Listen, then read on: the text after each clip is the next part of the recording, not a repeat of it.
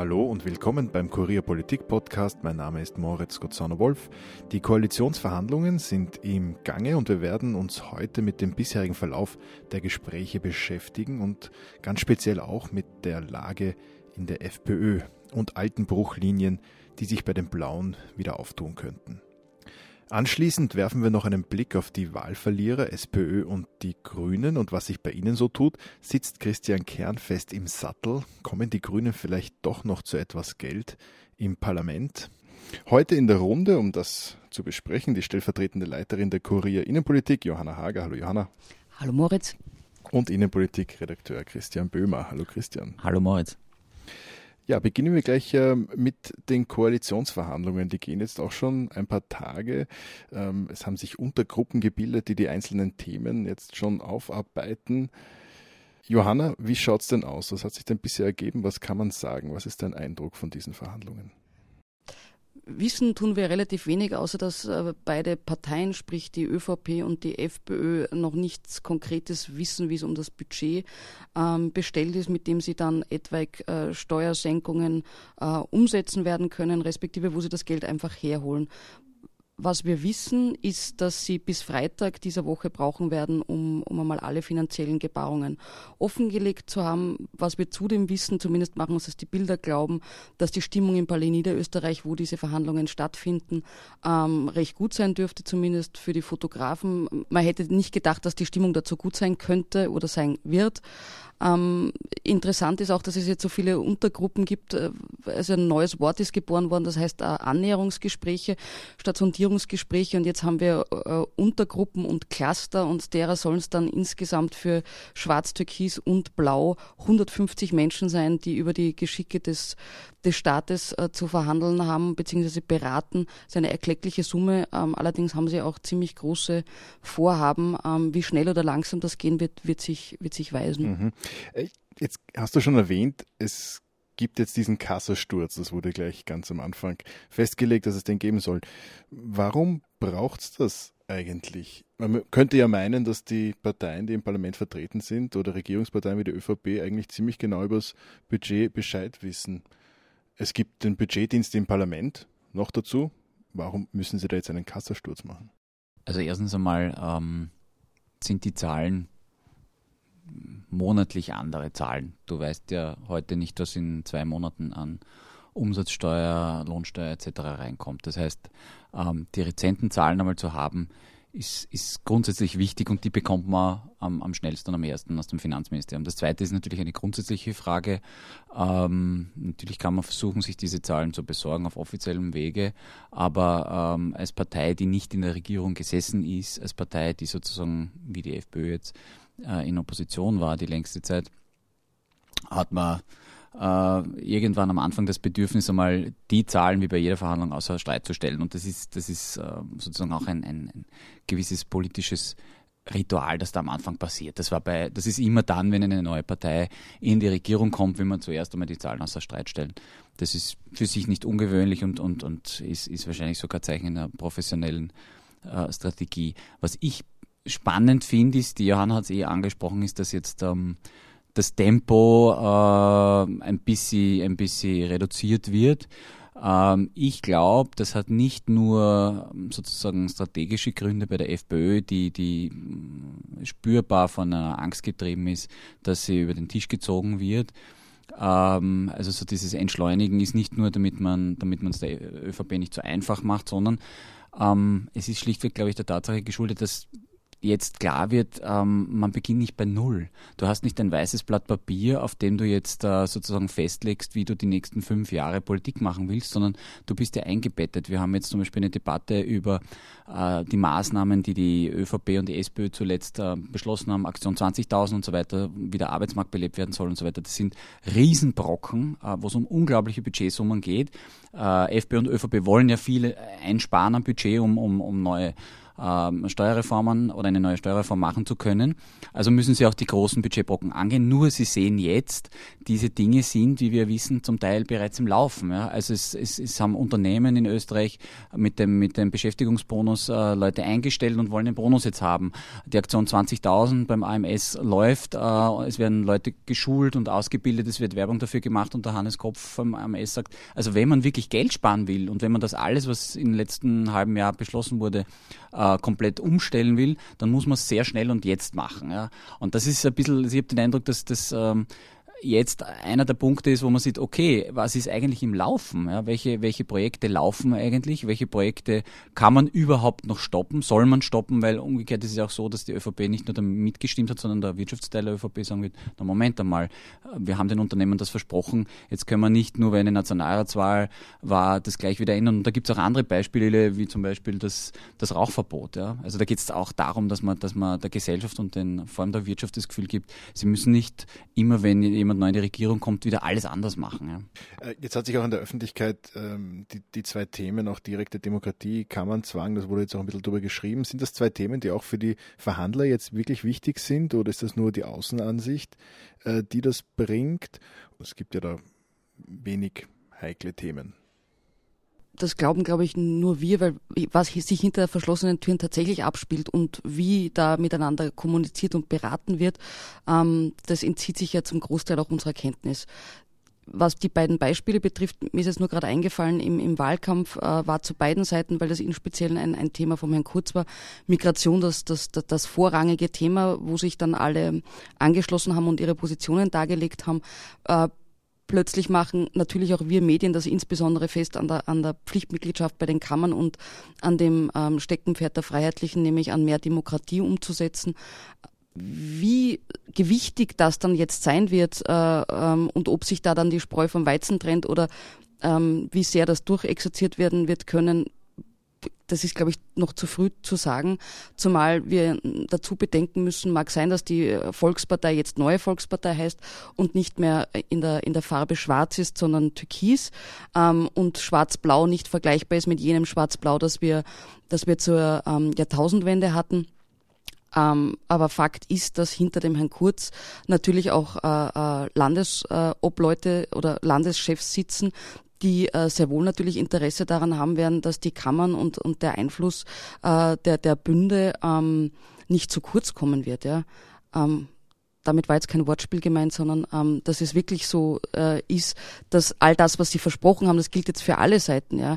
Ähm, das wird sich jetzt in den, in den Verhandlungen zeigen, wie, wie weit da der Einfluss äh, nach wie vor gegeben ist äh, oder wie weit die, die Landesfürsten, wie man sie gemeinhin manchmal in Österreich nennt, wirklich sagen, äh, wir überlassen jetzt Sebastian Kurz und seinem jungen Team, die äh, alle, die am Verhandlungstisch sitzen, sind bis auf die Bettina Glatz-Kremsner, glaube ich, alle unter 40 Jahre alt, überlassen die wirklich allen neuen, jungen ähm, das, was, was es die nächsten Jahre ähm, zu tun gilt oder, oder wird der Einfluss geltend gemacht und die Versprechen können nicht so gehalten werden, wie sie vor dem 15. Oktober gegeben wurden? Ja, die Bünde spielen natürlich eine Riesenrolle bei der ÖVP ähm, außerhalb der Verhandlungsräume. Wie ist das jetzt bei der FPÖ, Christian?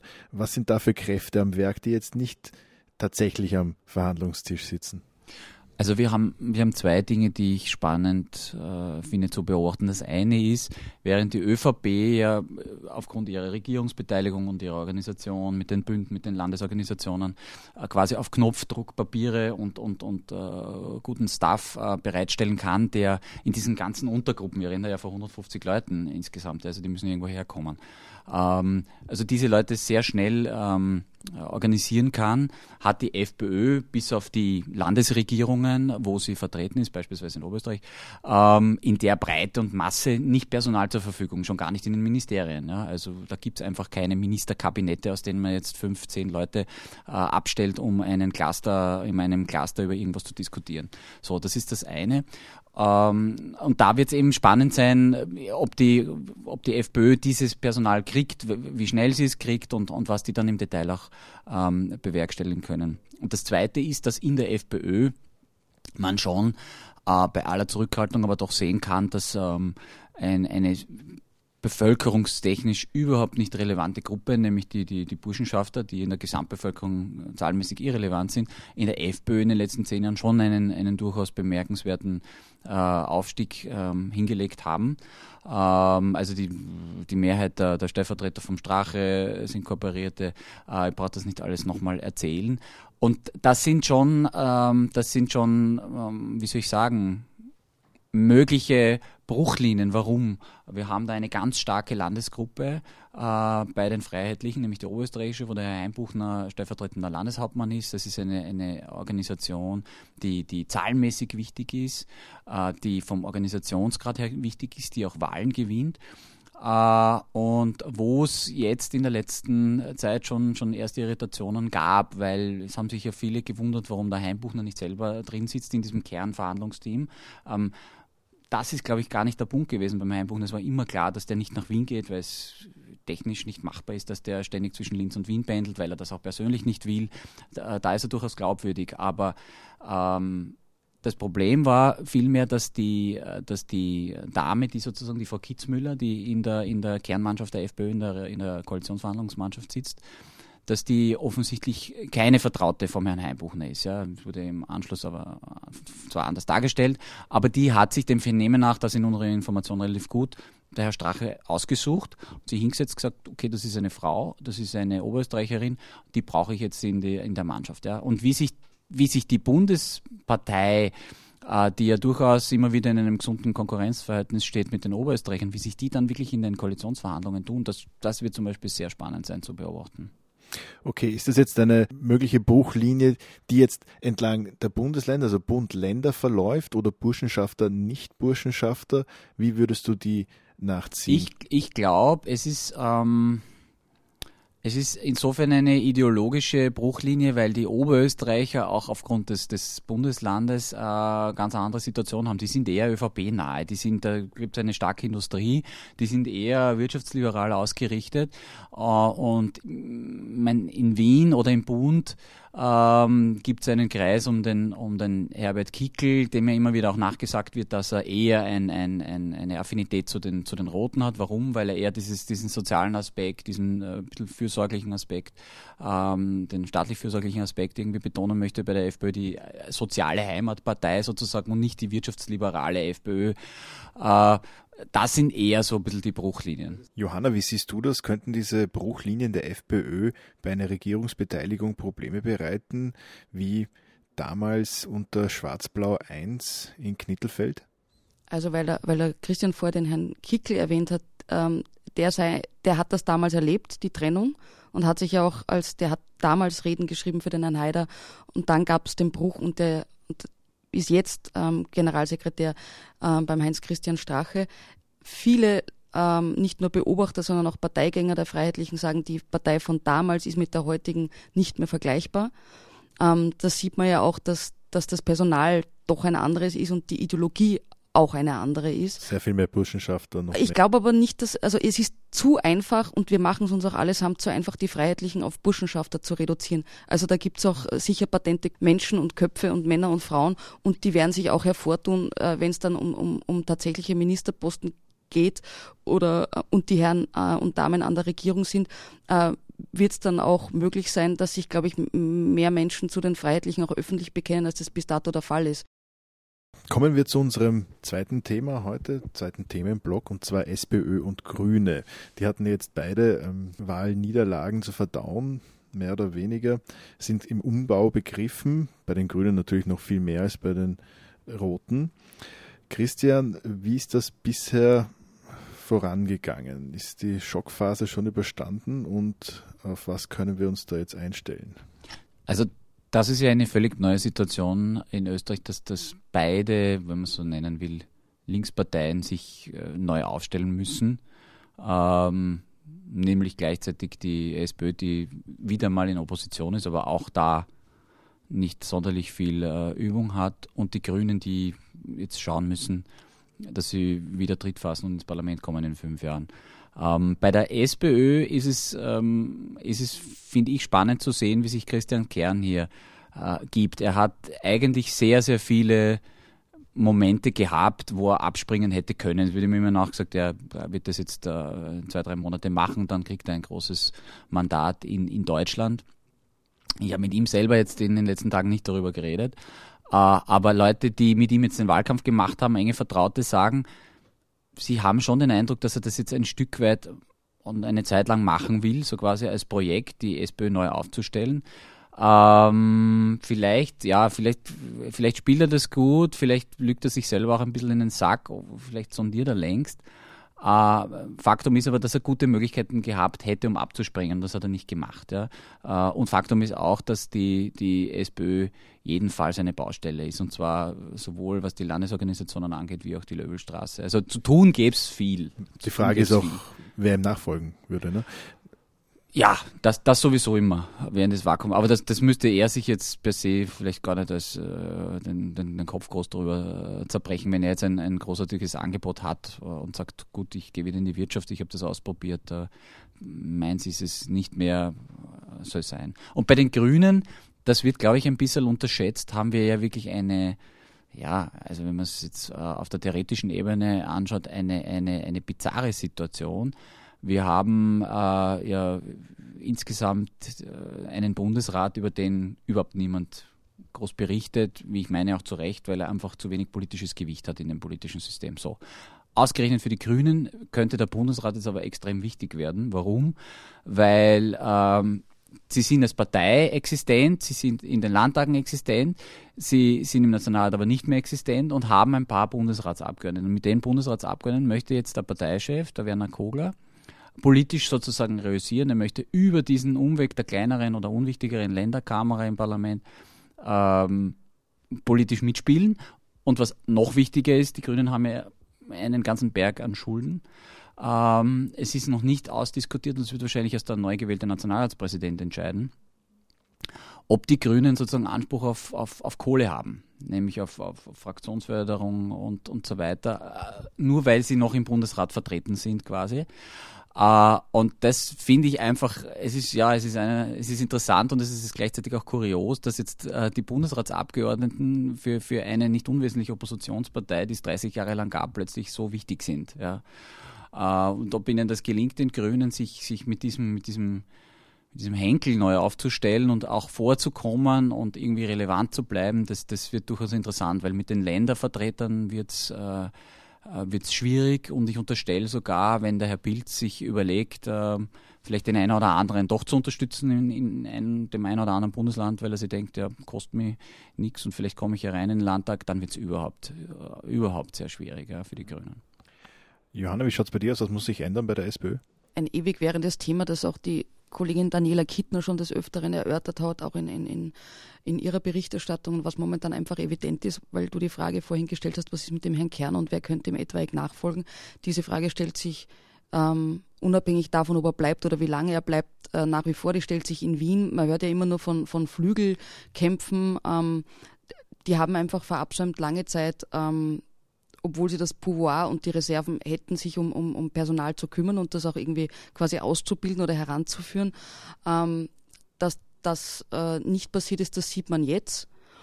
Ja, da ist eine ganze Menge schiefgelaufen bei der SPÖ, das ist bekannt, aber es gibt jetzt auch ein paar neue Ansichten dazu. Christian, du hast ja einen Lesetipp für uns.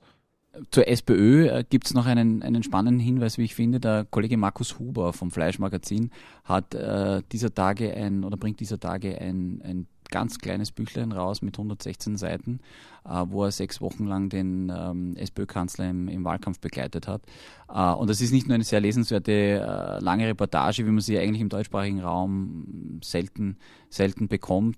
Sie ist auch insofern interessant, weil man ein bisschen ein Gespür kriegt, was da schiefgelaufen ist. Nicht nur im Wahlkampf, warum der so schiefgelaufen ist, dass man eben sozusagen als SPÖ versagt hat und den Bundeskanzler teilweise vor 20 äh, Leuten auftreten hat lassen, äh, im Unterschied zum Sebastian Kurz, der vor 1000 in der Stadthalle sprechen durfte.